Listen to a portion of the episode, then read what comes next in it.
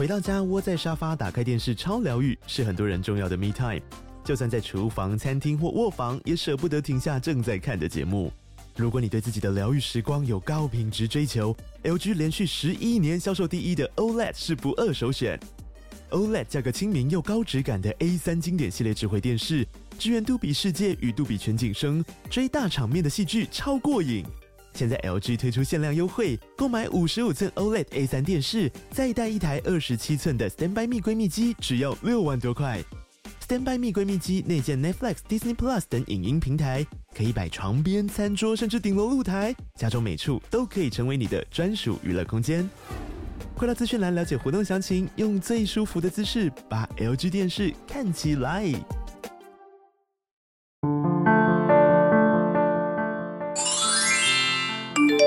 告白那一刻，有新集数上线，点击收听。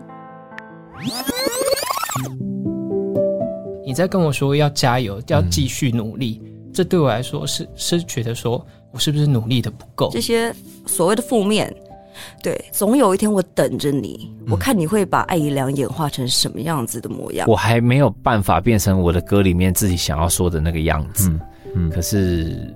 我知道那个方向，然后我也还在前进。那如果我今天可以用一首歌去陪伴别人的话，我在一个我不晓得的时候，也许他可以得到了一个力量，那我会觉得太棒了。那就是我当歌手的一个意义。应该讲这一个听音乐的人，我也是跟跟团的人这会多喊，这是一个真好的代志。这是什么张小燕时间吗？很会吧？啊！我的妈呀！太过分了。我哭惨了！就我刚刚那是吓了一跳，天就报警，因为报警从来不会跟我讲这些话，很少。报警那平常跟你讲话都是讲一些废话。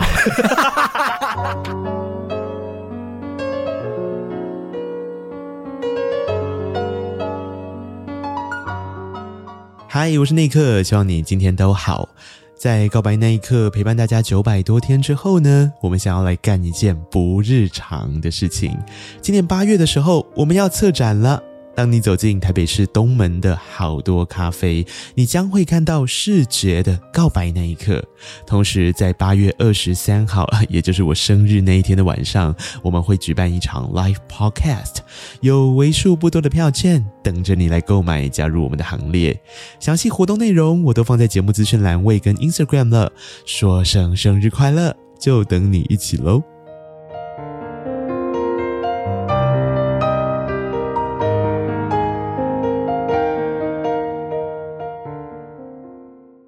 的告白才有未来。你现在收听的是《告白那一刻》。嗨，我是希洛。嗨，我是那一刻。希望你今天都好。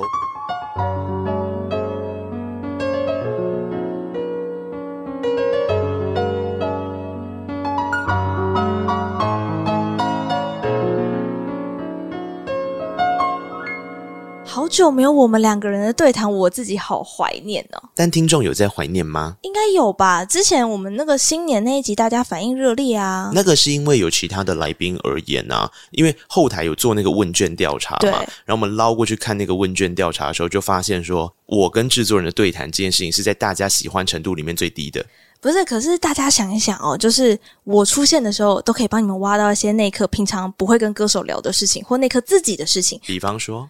之前的那个收价歌单，嗯，所以我们就可以聊说，哎，里面的收价的感觉是什么？但你之前跟歌手聊天不会聊到收价的感觉是什么啊？我跟歌手聊天不会聊到收价的感觉，但听众说不定不想听啊。哎，可是后来我们在那个连假快结束的时候发现实动态，大家又有回去听那一集，我发现数据往上走哦。哦，真的假的？所以对你而言，你觉得你在这个节目上面上上麦，听众是喜欢的就对了。至少有一部分的人 喜欢吧。那这一部分的人是不是可以请你们伸出你们的援手，救救制作人，免得他之后再也没有上麦的机会？对对对对对对，不然就要变自砍单元，有点。难过，我是觉得自砍单元也还不错啦。要确定也先不要，但有人会觉得这样跟听众讲好像有一点。情绪勒索他们说啊，我不留言的话，制作人会不会被 fire 之类的？我现在在假设性哦。哦，你是双鱼座的，是不是啊？就是精神分裂王哎、欸。哦、你刚前半段的时候在那边自己讲讲讲，讲完这段后段，就是说哦，我就是有些人会觉得我这样是在情绪勒索。就是这种自我对话在双鱼座的内心活动里面蛮常见的。真的假的？那你最近有什么新的内心对话活动吗？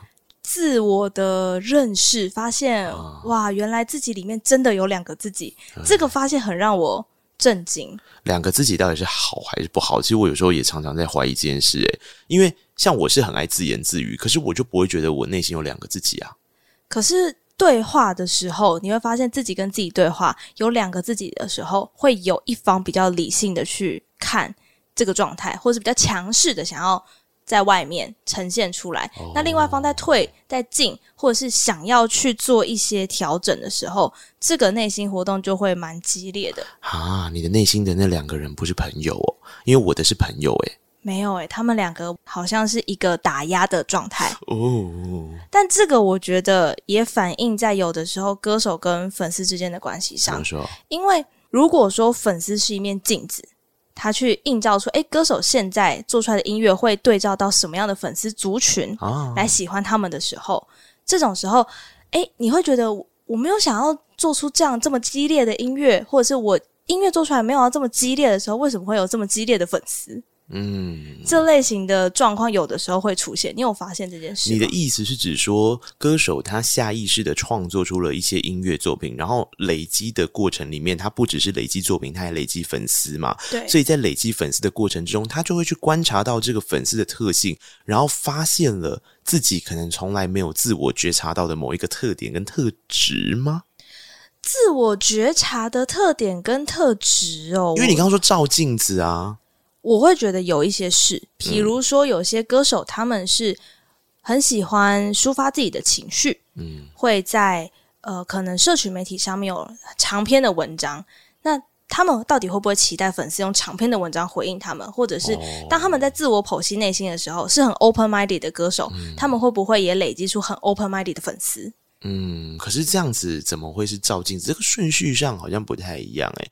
你刚刚讲的照镜子的逻辑，应该是他照镜子，比方说看到哦，我脸上有一颗痘痘，或者啊，看到我最近黑眼圈变重，他是透过别人觉察到自己的状态，这个叫做照镜子。可是你后面解释的，我听起来的逻辑比较像是你有意识的去进行了一些。创作，或是有意识的去把你自己的行动换成了一个实质的样貌，那这个样貌就是你想象中那个粉丝的样貌，你会去交互对照，然后对照之后发现，哦，果然是什么样的人有什么样的粉丝。我觉得这两件事情是不一样的，它的方向不太一样。所以它的交互对照，你觉得跟镜子理论不太一样？没有啊，我觉得都有啊。哦，都有。因为我一直觉得粉丝跟歌手本身就是一个双向互动的啊。对，他们必须要是有来有往的关系，才会有新的火花。我是这样觉得啦，所以刚刚听的时候，我就有点没听懂你的意思。哦，那我想要的应该是你后面讲的这个样子，就是他创造出来的一个作品，哦、累积了什么样粉丝的样貌？嗯，是这个意思。比方说呢，有谁是用这样子的很明显的人吗？比方说，我觉得我们之前在 TC Back 那一集，我听到的时候就是这个样子。嗯，他们的音乐带出来的粉丝是。跟其他的摇滚乐团不太一样，就是一直跳嘛。他们有形容说，诶，其他团他们去看的时候会一直跳啊，比 rocker 手势啊，但他们的粉丝好像不会这样，就是默默的摇摆。嗯、所以我才想到说，诶，会不会是什么样的歌手或者是音乐人，他们就会聚集那个类型的粉丝群众？你觉得呢？我觉得它是一个循环图，就像你刚刚说的，的确是某一个端点。可是我们往后延伸的话，TC Back 他们在做自己的创作，他们并不会去设想他们要吸引。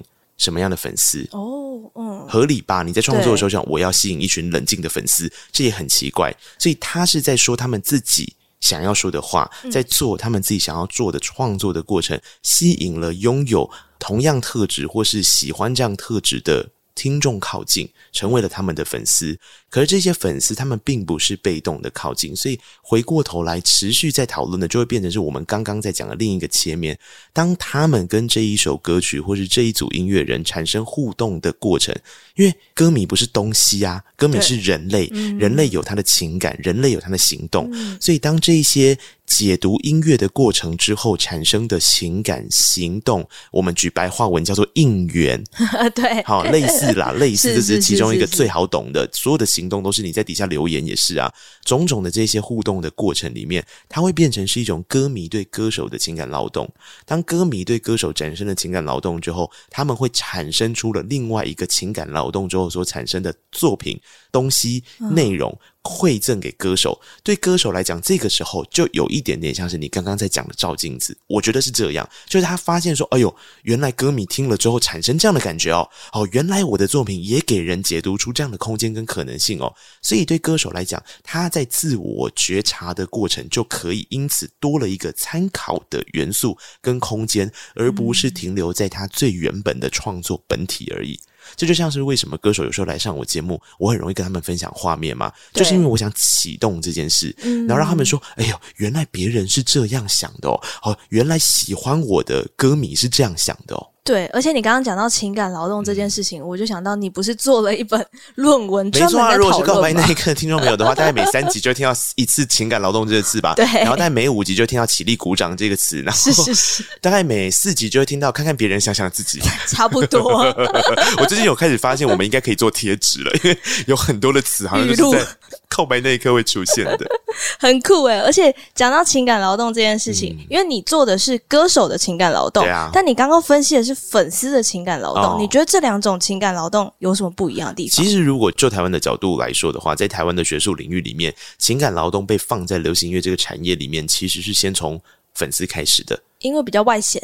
嗯，我不知道是不是因为比较外显，但也有可能是可近性的关系，就是可接触性的关系。毕竟要像我本人这样，同时是一个研究生，同时又可以跟歌手当朋友，去找到他们做深度的谈心，这个对于一般的研究生来讲，也不是这么的容易。这个是一个既定的事实跟门槛啦。所以我觉得大家比较容易基于他自己是粉丝的心态，然后他去追随或者是 follow 明星的，不管是应援或者是刚刚讲到的留言等等的这些举动跟付出的过程。去开始发想哦，所以原来作为粉丝是有投射情感，是有进行情感劳动在歌手身上的。嗯。那他们期待得到一个什么样的报酬？因为我在想说，有听过这个节目的人就知道，我们常常在讲劳动，劳动的过程听起来好像是一个很哈扣的词，可是其实劳动只是在告诉你说，每一个行动的背后，它都会有一个期待的报酬。他想得到什么？比如说工作想得到钱，那如果你为了这些应援，你把它当成一个劳动的话，你想得到什么？工作得到钱可能是一种物质上面的期待，可是它其实同样的状况，那个劳动所得到的期待跟收获不一定是物质的，它可能是非物质的收获。比方说，你工作可以得到成就感，是；比方说，你工作可以得到你下一个人生阶段的入门砖。目标跟方向，对这一些东西，或者是你这一份工作，你这个行动，这个劳动，可以产生你的名声、你的名望，可以帮你累积你的 reputation，这些东西都是非物质，但是它也是同样被作为报酬的。所以大家想到劳动的时候，不要那么严肃，就是劳动是一个。关键点在背后，那个定义是我认为哈一样，我认为最重要的劳动元素是在人们在劳动的过程之中都会有一个渴望的报酬，一个或很多个。嗯，对，那这些渴望的报酬是什么？我觉得就要回归到你自己要去做慢慢的觉察跟想法，你对于劳动的看法到底是什么？所以粉丝对于他付出这些劳动，比方说他花时间去追星，或者是说他花时间找礼物好了，嗯、或者说他花情感的力气在写这些文章或是写卡片的这些过程，他除了实质上付出了劳动，他也付出了很多，因为情绪跟情感付出之后所产生的这些物品。或产生的这些行动，是，所以这个部分就是粉丝自己的情感劳动，所以他的情感劳动一定也是想要得到一些什么啊？那他在得到这些什么的过程当中，我自己啦，嗯、我在我的追星生涯里面，我发现一件事情是，嗯、我看着舞台上的那个人，哦，我有一种是羡慕，并且偶尔会把自己的梦想放在他身上，哦，而取得一种哇，他成功了，所以。一，我是不是有帮助到他？嗯，是不是我的支持跟鼓励有给他一点力量？嗯，同步回来到我身上的是，哇，他的这样的成功好激励我，所以我可以认同我自己现在在做的这每一件事情。哦，你在身上有发现这样的事吗？因为我们之前有聊过，你是王心凌男孩嘛，嗯，那这件事情在你身上有发生吗？嗯，我想要先回来讲你刚刚所提到的这一件事情，因为这件事情在我今天好像学术研讨会哦，但我希望用这个方法来讲的原因，是因为我自己深感认同啦。我觉得你刚刚讲到的关键点，应该是在偶像崇拜或是明星崇拜这件事情上面。嗯、那明星崇拜跟偶像崇拜这个理论，在很早以前就已经有诞生了，什么一九四零五零年代哦，这么久，那个时候差不多就有。一开始的时候，人们是聚焦在影视作品的那些演员们身上。对对，那个这个是法国的一个社会学家叫做。莫寒哈，他所去提出来的一个理论，我们不要去管理论的内容，我们只要讲最后的结果就好了。他去讲到的关键是因为你对他产生了欲望跟迷恋，对，哦、那个欲望是什么？欲望是你看到了他展演出了你生活当中非常渴望得到的一部分。哦，比如说舞台上的光芒，比如说才华。呃，应该回到刚刚讲到的关键，这个主题是聚焦在戏剧，所以是你投射了你的情感到这个戏剧角色里面。哦，反而不是那个演员本体，甚至是角色本身。你对这一个角色产生了某一种程度的认同、排斥。这两种感受，那认同感的人，你就会喜欢嘛？嗯、你不会去喜欢偶像剧里面那个花心大萝卜，或者那个坏人嘛？对不对？对，你会反过来，是你一定是投射到那个相对比较可怜的人，或者是你觉得相对像主角这样子的一个状态。为什么？因为。他一定有你日常生活中所渴望得到的，比方说你可能渴望成为主角，嗯，比方说你可能渴望正义被伸张，对，你可能渴望再平凡的人也可以有不凡的日常，是。类似像这样的结构，嗯，所以它其实是去对照到了你生活当中某一块的欲望跟想望，然后你投射在这个。戏剧角色身上，可是因为这个戏剧角色是由一个人类扮演的，对，所以当这个人类离开这个角色之后，你的情感会跟着投射到这个人类身上。所以为什么坏人角色走到路上的时候，很多入戏的人会说“理解拍档 ”，会耶，真的会这样，而且甚至连粉丝团下面留言都会。是，所以那就是他的情感已经依附在这一张脸庞。是，是，身上了，对，所以在这样的理论底下，为什么会造星出来的原因，就是因为当大家开始对这个人，即便他离开了这个影视剧的角色之后，大家还是很喜欢他啊，大家还是很讨厌他。好了，反正就是有一个情感依附了。当有一个情感依附之后，你就会想要对他做出行动。做出行动这件事本身需要勇气耶。是啊，可是做出行动在现代变得非常容易啊，你上网留言就可以做出行动啦。也是，因为社群啊，或者是 IG 啊，都可以做到这件事情。啊、所以这些所有的行动，嗯、其实你先用情感劳动的角度来看，它就是在付出一种情感。不管是我多喜欢你，我要告诉你；或是我多讨厌你，我要告诉你。我们不会有一个路过的角色，或是一个扮演草的角色。我随便举例好了，我们不会去留言跟他说：“你这个草演的真好”，或者是说怎么样？原因是因为我没有到那么喜欢你，我也没有到那么在乎你。就放过你，我也没有那么讨厌你，就是我对你的情感浓烈度是没有的，所以我不会付出劳动在你身上，嗯、我会付出劳动在很极端的人身上。我要么就非常喜欢，要么就非常讨厌。所以在这样的情况之下，我们能不能把它放到音乐产业来看？当然也可以。是，而且音乐产业有一个更高的粘着度，是我们常常在讲，像像你刚刚提到的人设，人设。OK，很多人会觉得歌手是有人设的，可是当他有人设的时候，不就像是他在扮演一个角色吗？那就回到刚刚的角度来说的话，他不就有。可能是不管今天是不是这个人设的样子，他都会黏着住。所以，即便今天歌手回到了日常状态，他还是觉得他应该是要他想象中的这个人设跟这个状态。所以，他对他的迷恋跟他的状况里面，有些时候甚至会有拉扯跟冲突，跟价值观的这种状况，甚至是跟歌迷跟歌手之间彼此之间开始有点吵架的情形。这种冲突的张力，可能也来自于这些事。我觉得，甚至有些是唱片公司帮他做的包装。让他有一个样子，先被市场接受之后，才会有很多的歌手经历到一种东西叫转型期的痛苦。是，比如说从唱 cover 到自己创作，嗯，那他的风格是不是改变了？他的人设，我们刚刚讲的那个给人家的感觉是不是改变了？那就会造成另外一件事情，就是粉丝群体也会新陈代谢。嗯，那这个是比较 peace 一点的，就是好，我你的风格我不喜欢了，那我就不要再跟随你了。那另外比较激烈一点，就是他会问你说。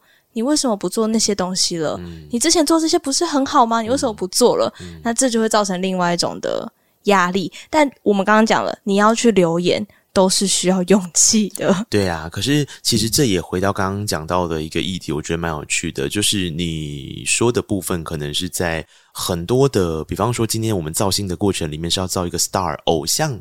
的状态里面比较容易被做出一个人设或是包装，但其实回到流行音乐市场的时候，我觉得在当代这个分众化的时代，大家已经越来越强调做自己这件事情的包装。嗯、其实其来有自，做自己也可以是一个包装哦。对啊，为什么做自己这个包装这么重要？因为你最后一个核心观念。我想最近大家如果在很多的专场场合，特别是如果你去看那种出道比较多年的专场场合的时候，你一定会听到一个关键字，叫做“谢谢你们陪我一起长大”。因为其实这一句话就是印证，或者是在强调他的。人设，这个人设上下引号，他的人设就是他自己，对，他在做自己，所以他自己会成长。然后谢谢你们，在我成长的过程中都没有离开，都还在。所以这样子的状况，其实我觉得现在比较是流行音乐圈的主流，特别是到创作这个领域的时候，更是因为创作自我心嘛。如果今天我做出来的创作跟我自己的心意是违背的时候，我一定也会经过我自己作为一个歌手的情感劳动上面的拉扯，因为我的。期望报酬到底是什么？嗯，对，那这个拉扯跟对话的过程可能是不为人知的。那或许有些人他选择了去迎合市场，放掉自己想说的话；也或许有人他忠于自己，但他不在乎市场的状况。对，然后也有人是刚刚好很幸运的，这两件事情都可以 match。所以我觉得回到刚刚讲到这一些种种的状况，他的情感本来就会是循环性的。因为一个歌手要知道自己到底有没有被这一切肯定或否定的验证，就来自于你刚刚讲到的。粉丝他们所做的情感劳动，对。那在这些情感劳动下，我们现在说嘛，最直接的就是留言，不管是他的社群留言，或者是像我们为什么今天要开启这个哲学辩论，其实其来有自。我觉得这个还蛮好听的啊，我觉得我很喜欢研究这个、欸，哎哎。这就是制作人的好处，我可以启动那个的研究者模式给大家听到他的研究成果是什么好好？啊，情感劳动这个议题可以讲超久的，好不好？他 念完嘛？先不要。好，我先讲回来，就是为什么我们今天来讨论这个话题，是因为。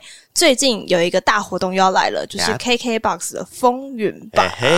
那这次风云榜呢，不只是让大家到现场去看歌手的演出，在演出之前，他们的官方网站、嗯、现在有非常多的歌迷已经在行动他们的情感劳动了。什么意思？你是说歌迷会在上面留言，是不是？没错，大家会在上面留言，啊、而且我就发现了一些有趣的留言。嗯，比方说，比如说呢，我看到像清风的清风的粉丝们，他们就会写一些比较。长的文字来跟他分享。哦，那像清风本人也是写很长文字的那种歌手嘛，呵呵，所以像他的粉丝有一个就说：“谢谢你在这个世界中带来温暖，请继续当一个歌颂者。最幸福的莫过于听着歌一起慢慢变老。无论这世界如何变化，不变的是在任何时候总有一首可以陪伴着我。”这一句话本身就很像是歌颂着这一首歌所创作出来的那个背景，对，跟清风想要说的话是，其实就有一点点对话跟结合的可能性嘞，哇，对，所以这就是我发现、嗯、哦。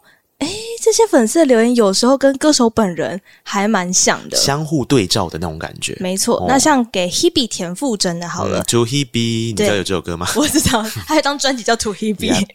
他的粉丝留言是说：“想对你说的话有好多好多，你的歌声就像我选择的音乐形状哦，烂漫暖暖包，就是他在那个留言的时候可以选那个图样。嗯”嗯嗯总在许多时候给予温暖的环抱，喜欢你的所有。现在是在写信的时辰，不知是否看得见啊？你看这个时候粉丝就要藏一些密码了，我都看到了。现在是什么时辰啦？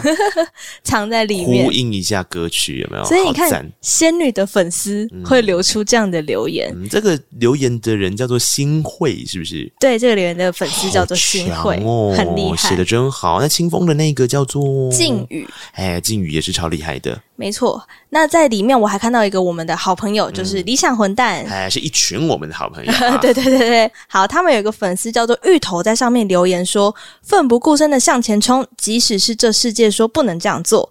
谢谢你们继续创作表演，这是我的生命支柱。感谢你们的歌拯救陷入低潮的我。哎”热血，对，所以你看，理想混蛋给大家的感觉也是很热血、温暖的陪伴，理想性。所以我觉得在这当中就看到，哎，理想混蛋的粉丝。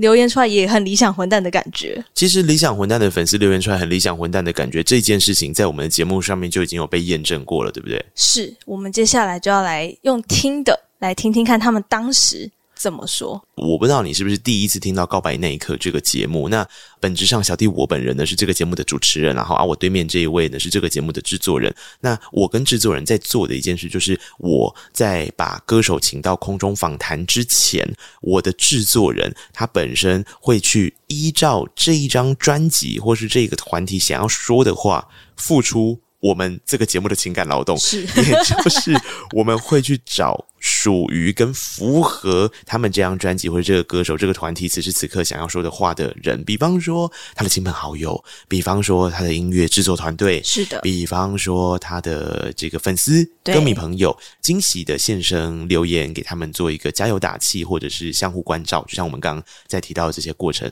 我们提供了一个平台给粉丝、歌迷朋友们去做情感劳动啦。我们情感劳动出了一个平台给粉丝、歌迷们去做一个情感劳动，把这个情感劳动。丢出来之后，让歌手们在空中做一个情感劳动，回应这个 reaction。对，对啊，这个节目本身就是一个基于情感劳动创造出来的一个节目，差不多就是这个意思。我给大家做一下背景的介绍。那我们现在要播的事情就是这样，因为讲到理想混蛋或者刚刚前面的这些事情之后，你大概可以有一个想象，是说，其实歌手跟歌迷之间真的会有一点点想象跟可以对话的空间。比如你们听到理想混蛋的时候，他是有非常多的理想抱负，然后即便傻傻的当扑火的蝶也没关系，我们就是一起彼此陪伴，继续向前走的这样子的氛围嘛，在他们此时此刻的状态里面，所以当时理想混蛋他们来节目上面宣传他们的专辑《关掉打开》，中间还有一个 slash 哦，对 的时候呢，我们就那一次就觉得说啊，他们可能会想要跟粉丝对话一下，是，所以我们就搜集了粉丝们的录音。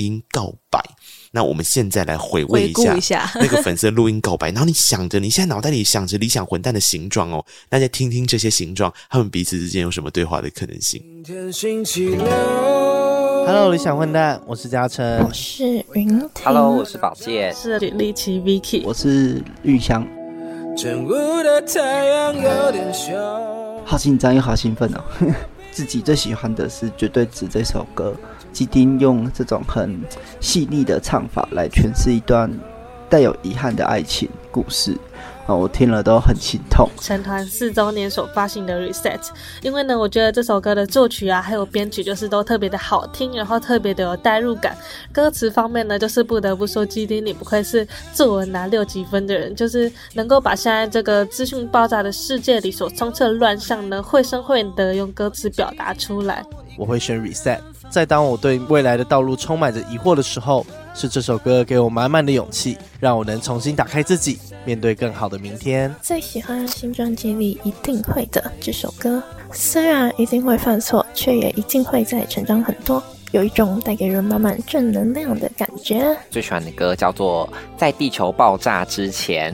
Oh my god，真的是我最爱的一首歌，因为它整首歌给人的感觉跟氛围，我觉得都非常的欢乐，然后有种把每一天都当最后一天过的那种放手一搏的感觉，所以我自己非常喜欢。今天星期六，接下来要跟理想混蛋的成员们告白，我真的是觉得好险，台湾的乐坛有你们，因为我觉得你们的歌啊，不管在什么时候听，都能让我充满 ganky，变回快乐冠军。那尤其是去听现场的时候，那个沸腾感又可以让我三天三夜不睡觉。Oh my god，会不会太浮夸？但是是真的，好不好？真的很喜欢你们。那我要告白的就是 Look，就是每次听完你写的歌，或者是看完你的直播之后呢，都会觉得特别的开心。然后祝你在未来创作的路上呢，可以更顺利。然后写出更多好听又很酷的歌。然后我也想跟理想混蛋的建廷说，你弹吉他的时候超级帅的啦。虽然唱歌可能不是你的强项，但是当你在唱歌的时候，还是让人觉得你特别可爱。想要告诉阿哲，我真的好喜欢你，喜欢每一次演出你安静的在一旁傻笑，还有抬头看着无人机的表情。更喜欢你咬着 pick 弹吉他时认真的模样。希望你每一天都可以拥有好心情。跟基丁告白，因为听见了你的《底片里的夏卡尔》这一张专辑以及演唱会，让我知道在同志爱情这条路上，并不是一个人，我还有很多人陪着我。谢谢基丁，你用歌声温暖着小混蛋们，温暖着我，所以我们也会用我们的爱，用我们的支持来支撑着你的背后。这是我们小粉丝的告白，加油哦，爱你们，耶、yeah！谢谢大家，巡回见了各位，加油！Saturday, I just wanna make it oh so yours。想配合你更多，怎么好像反而有点久？Oh my Saturday, it's okay cause I'm always me yours。下个星期六，还是要想你到发疯。理想混蛋的粉丝叫小混蛋嘛？那你会发现。会叫小混蛋，不是没有原因的，因为他们真的会有理想混蛋的影子。呃，讲混蛋归混蛋，关键都在理想。所以其实你在听这些小混蛋们的告白中，你就发现充满正能量，就像理想混蛋的音乐。或者是他们的个性所带来的感受，而且你有没有发现，每一个告白的人啊，他们是个别跟不同的人告白嘛？没错，他们也会有跟告白的那一个人的个性相互可以对照的地方。对，比方说比较害羞、比较热情、比较自信等等的，都可以在粉丝的甚至语气或他们讲了多少东西的时候，都会发现哇。真的是什么样的偶像，有什么样的粉丝哎、欸？啊，好紧张又好兴奋，或者是说，虽然一定会犯错，也一定会成长很多这一类的。我觉得哈，从此次六级分，所以我也嘚嘚嘚嘚嘚，他也好会说，对，太厉害了。那另外，我在听到这个袋子的时候，嗯、因为我在准备这一集，我想说，我之前听到告白那一刻的时候，有一次那一刻也在节目当中说出了，就说哦，你的粉丝跟你真的好像哦，这句话。你还记得是哪一集吗？我好像说很多次诶，你说的是哪一次啊？老师级的，哦、那就是珊妮老师啊。没错，公主的粉丝们也很有公主的样子。我们一起来回顾一下那一天，好不好？哦、好，我有印象。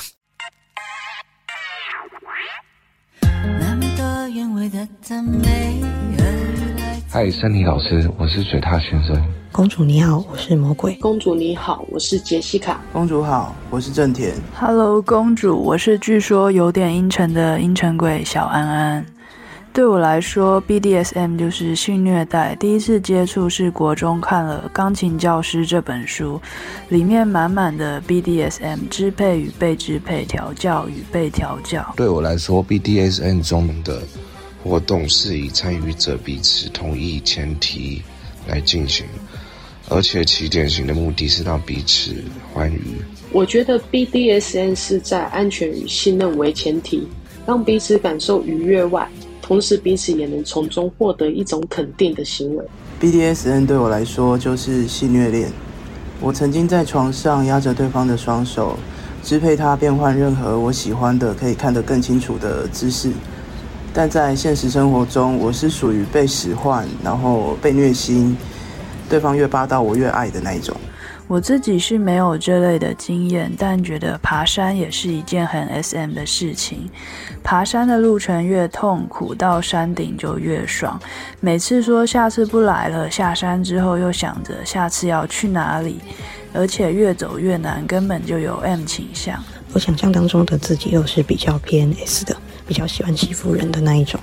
虽然是这样定义为自己啦，但平常做的事通常都很 M。调教这张专辑，我最喜欢的是道歉。看到歌词里面写着“曾经贪恋一个背影，还有受过伤的心，只为彼此痊愈”，我就觉得好痛。这次专辑最有感觉的就是少女了，有种被公主的歌词暴击的感觉。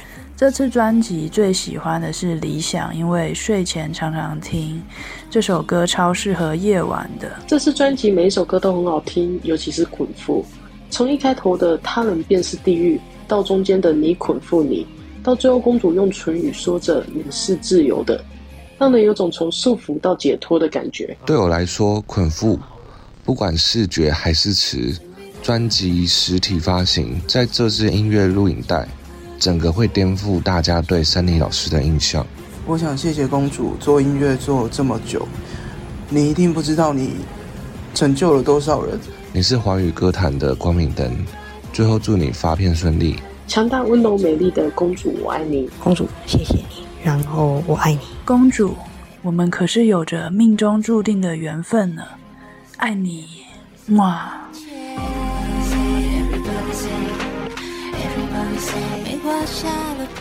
我想对事情下定义，解释这个定义，并且善于思考辩证，包含会觉得爬山很 SM，为什么？然后声音非常的稳重，对，他跟刚刚理想混蛋的粉丝就是截然不同的两群人类。我觉得这样对照出来真的太明显了，而且也很像他的偶像珊妮公主一样，她在节目当中讲话也都是非常的平稳，稳稳嗯、对，给人家很安定的力量。听他们的粉丝讲话，你也会觉得哦，每个都要点头，嗯、好安定，对，是是是，好酷哦，对，这就是一个很有趣的，我觉得粉丝群体的样子跟偶像的样子，太好了，我们这个节目居然成为了一个田野调查的场地，我想这个又部分又可以成为我下一次学术论文的，还要再写一本啊，我觉得很你要确定。的。好，另外一个我在那个 KKBOX 风云榜上面看到了一则留言，Okay. 他也是曾经来过告白那一刻的一个歌手，嗯、他是非詹文婷。啊、那因为粉丝呢是 Cat Mia Omiya，希望我没有念错你的名字，如果我念错你刚好听到的话，请来纠正我，谢谢。嗯、他说：青春里认识你，中年时又再遇见你，你叽叽喳喳的带着我们看遍四处的风景，感悟着你对人性的爬书与声讨。希望你继续带着我们沉溺于你音乐的感动，爱你。哎，定义了一下这个生命跟人性，对不对？就像张文婷在定义自己的姓名，还用了“爬书”这个我们在写论文的时候才会用的词汇，又转回到了论文的研究部分。真的，论文每个人论文写论文的研究生最会写“爬书”这两个字。对对，我们要爬书某一个事件，爬书某一个脉络，这样之类的。对，所以我觉得从看大家的官网留言，包含我们回顾了粉丝在我们的节目当中的告白，都可以看见他们个性都很。鲜明是，而且真的是一群一群的模样哎、欸。嗯、哦，而且我记得没错的话，飞之前来我们节目上的时候，的确歌迷们好像也呈现出了像这样子的文字内容，只是他用说的说出来嘛，去表达长期的那种支持跟肯定，然后看着他越来越整理跟认识他自己，也影响到了粉丝们越来越认识自己。没错，所以我们现在又要来回顾一下声音版。我们刚刚是文字版，我们现在要来回顾声音版，大家给飞的礼物喽！期待期待。嗨，飞，我是轩，我是查查刀啦，我是家宝，我是叔叔，我是你的大婶，我是上海的铅笔。不知不觉已经喜欢你十八年了，是你的声音陪伴了我走过我人生的每一步。回想当初遇见你在台上唱歌的样子。更没想到十八年就这样过了，而就在那场活动后，你在我心中成为了很重要的依靠。无论在什么时候，你的音乐都给了我无限的力量，像一起走过每一个我人生的出口。每个回忆都好像不久前才发生的。从你的音乐其实就能感受到，你其实一直不断的在蜕变自己。而有你的音乐、你的歌声、你的坚持，才知道。我也在我的领域奋斗了这么久，谢谢你，因为梦想继续做喜欢做的事。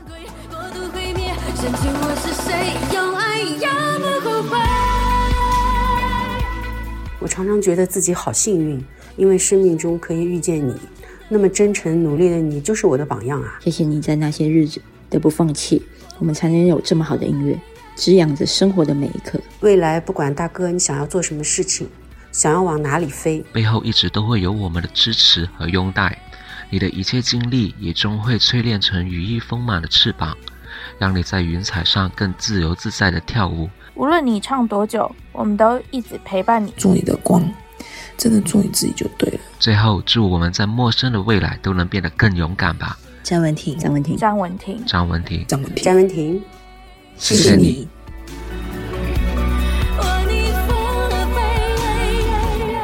那个台北的针灸介绍一下，我也好需要。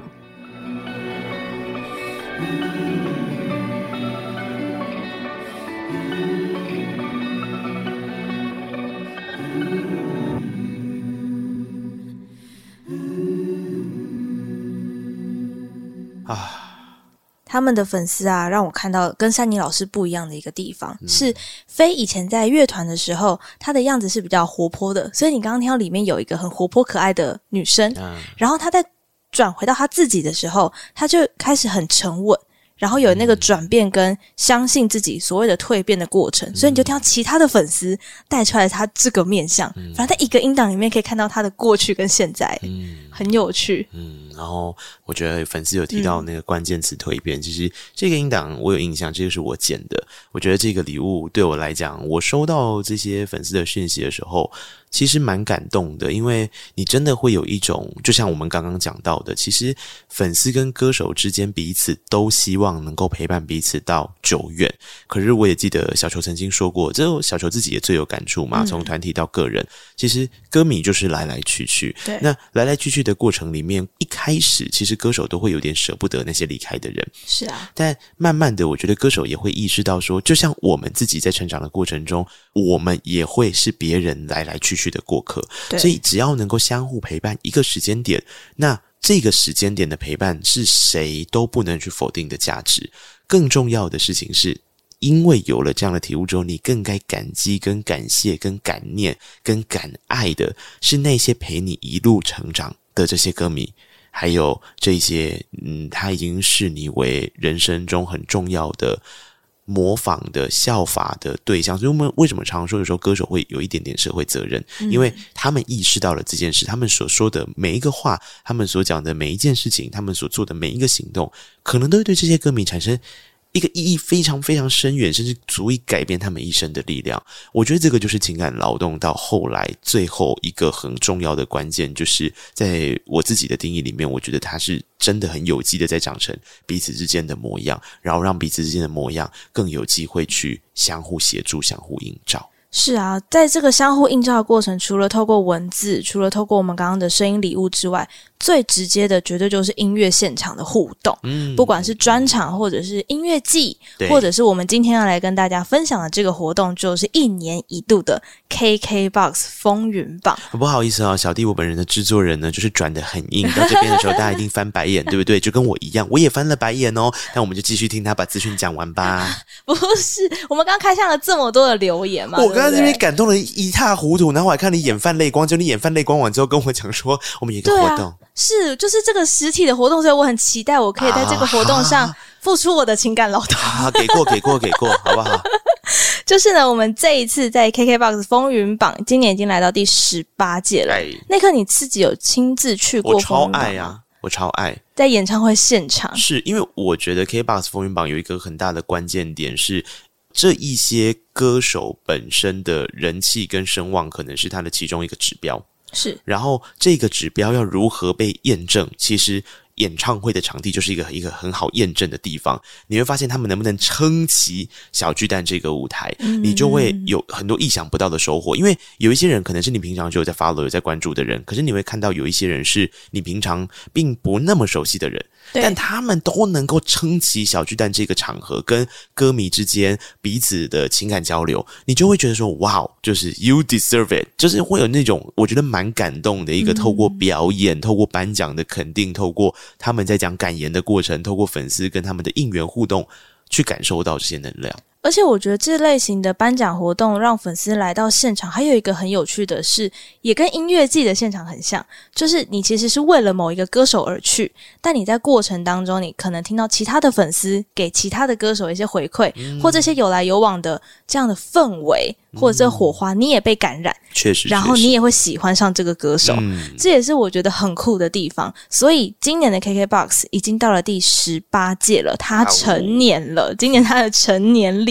哦，嗯，想必是非常精彩的。没错，所以他这一次呢，横跨整年度，会用全新的风貌跟大家见面。那大家一定很想知道活动时间跟地点嘛？嗯、没错，请继续期待，对，因为正式的活动时间、地点、详细资讯都要锁定我们风云榜的官方网站，你就可以第一手消息得到。是的，那如果在三月三十一号以前呢，你走到台北中校复兴站转文湖线的手扶梯这边，你就可以解锁年度百大风云歌手。记得哦，拍照的时候、分享的时候，要请 take 你最爱的歌手，展现你最大的支持。而且我们刚刚开箱了非常多网站上的留言。其实大家从三月一号开始就可以到我们 KKBOX 风云榜的官网去搜寻百大歌手，在你喜欢的歌手页面下面留言，写下你和这位歌手的故事哦。就像刚刚我们念的那些嘛，对不对？是的，而且告白那一刻的官方账号，啊、其实我们也偷偷的在里面留言喽。我们也要就赢这个年度盛事，这一定要的吧？这音乐年度盛事，嗯、我们身为一个音乐 Podcast 节目，怎么可以错过呢？所以大家也可以到官网上面找找告白那一刻的留言，我们没有在那个文湖线的手扶梯上，大家不用去找。好想要在文湖线的手扶梯上哦。KKBOX 可以让我们上文湖线的手扶梯吗？啊。上去之前，大家先去官网截图一下，然后 take 我们，我们会转发现实动态。好险，你不是说上去之前你要先提醒内科要去打肉毒杆菌，因为我最近的脸变好大，最近真的是变胖好多。肉毒会瘦脸吗？肉毒当然会瘦脸啊。它不是紧哦，紧致所以瘦脸，没有肉毒，是溶解你的肌肉。好，不，我们今天学术研究到后面要开始医学探讨，是是？没有没有没有，我只知道肉毒，其他的我都不知道啊。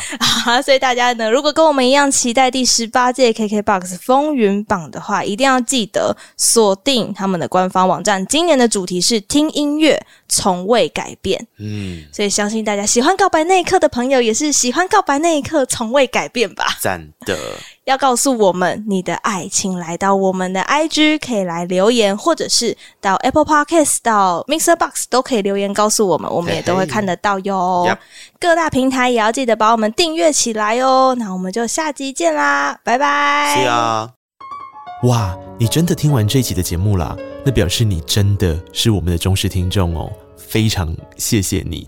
现在可不可以让我要求你多做一件事情？请你到 Apple Podcast 点下五颗星，然后留下你的评论。你也可以到 Mixer Box 找到我们的节目啊，那就可以在下面留言跟我们互动分享哦。各大平台也别忘了订阅，才不会错过精彩的每一刻。